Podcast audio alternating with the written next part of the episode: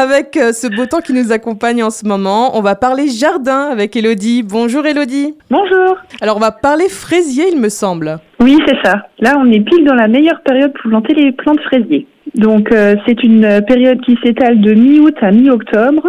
Et en les plantant à ce moment-là, en fait, tu profites euh, du sol qui, est, qui est bien chaud de, de l'été. Donc, c'est la meilleure période pour planter tes fraisiers parce que le sol est chaud. C'est idéal pour l'enracinement juste avant l'hiver et l'arrivée du froid. Donc, euh, ça te permettra aussi d'avoir une très bonne récolte au printemps. Il faut savoir que les fraisiers aiment un climat froid ils ont toujours besoin d'un temps de repos en hiver, donc marqué par le froid. Il ne faut pas t'inquiéter, hein, c'est un plan qui tient quand même jusqu'à moins 15, moins 20 degrés, donc il n'y a pas de souci dans notre région. Par contre, il faudra surveiller les gelées tardives du printemps, parce que dès que ton plan aura euh, fait des fleurs, là, il faudra protéger le plan, parce que les fleurs, elles craignent le froid. Hein. Donc euh, le fraisier, il aime une exposition ensoleillée jusqu'à mi-ombre, et il faut surtout une terre légère qui soit acide à neutre, mais euh, enrichi en humus ou en compost. Il faut surtout éviter les sols calcaires, euh, les sols qui sont très humides parce que ça peut entraîner une euh, pourriture du collet. Maintenant, je vais vous donner quelques conseils pour la plantation des plantes fraisiers. Alors, il faut préparer ton sol à l'avance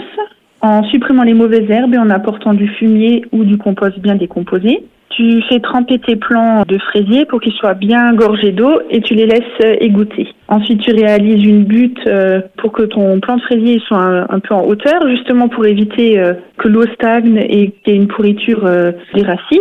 Sur cette butte, tu vas les planter tous les 30 cm.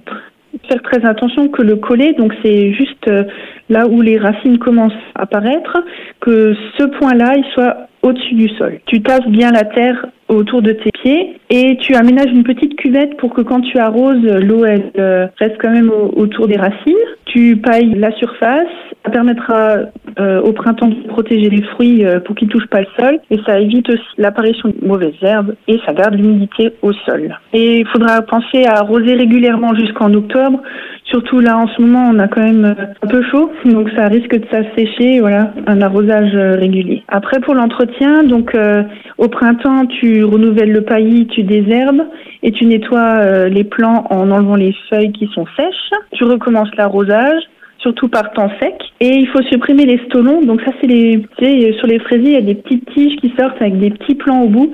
Au départ, ça épuise un peu beaucoup la plante, donc tu risques de réduire ta récolte, le mieux c'est de les enlever. Et il faut savoir que les plants, il faut les renouveler tous les trois ans pour garder un bon rendement. Voilà. Eh ben merci beaucoup Elodie. Et toi les fraises, du coup, tu, les, tu aimes les manger comment, tiens Elodie Ben moi j'aime les manger euh, avec de la chantilly. Ah bah oui, simplement efficace. moi j'aime bien aussi. On peut retrouver euh, les variétés de Gariguette, Syrafine et Charlotte euh, directement au cerf à Bisbruck, à l'horticulture Luxembourger. Merci beaucoup Elodie. Bonne journée. À bientôt.